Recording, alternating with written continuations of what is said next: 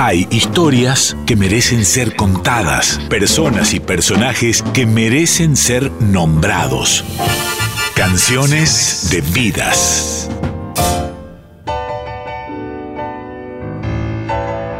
Carlos López Pereira.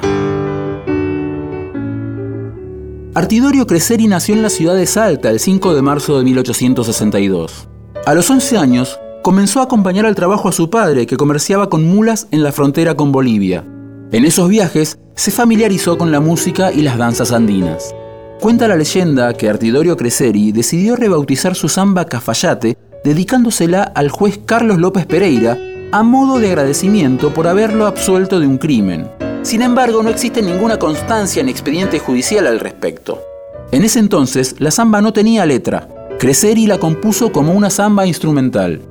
El músico y compositor Andrés Chazarreta, quien difundió la canción en los años 20, la registró a su nombre creyéndola anónima, con el título de La Chayateña.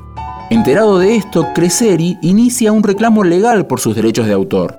En 1978, 28 años después de la muerte de Creseri, un fallo judicial lo reconoce como compositor. La letra es todo un asunto. La mayoría coincide en señalar al uruguayo Juan Francia como autor de por lo menos las tres primeras estrofas de la canción.